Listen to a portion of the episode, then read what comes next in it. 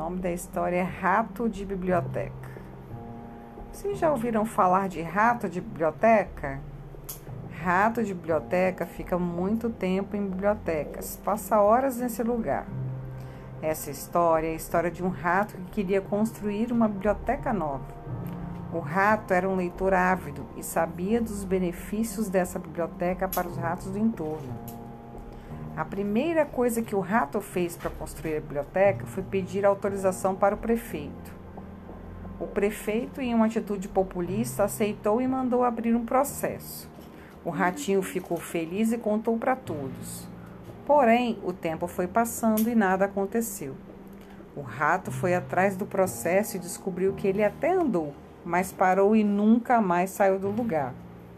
O ratinho ficou muito indignado. Transformaram o rato em um palhaço.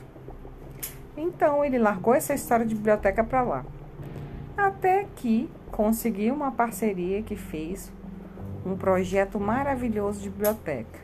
Porém, tinha um problema. O ratinho não tinha e não conseguiu recursos para implantar o projeto. Puxa vida, pobre ratinho, ele só queria uma biblioteca agradável, mas novamente não foi possível.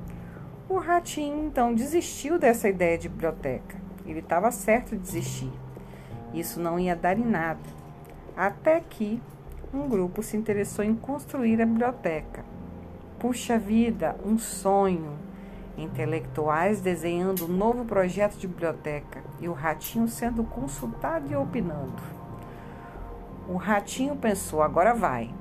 Essa ideia vai sair do papel.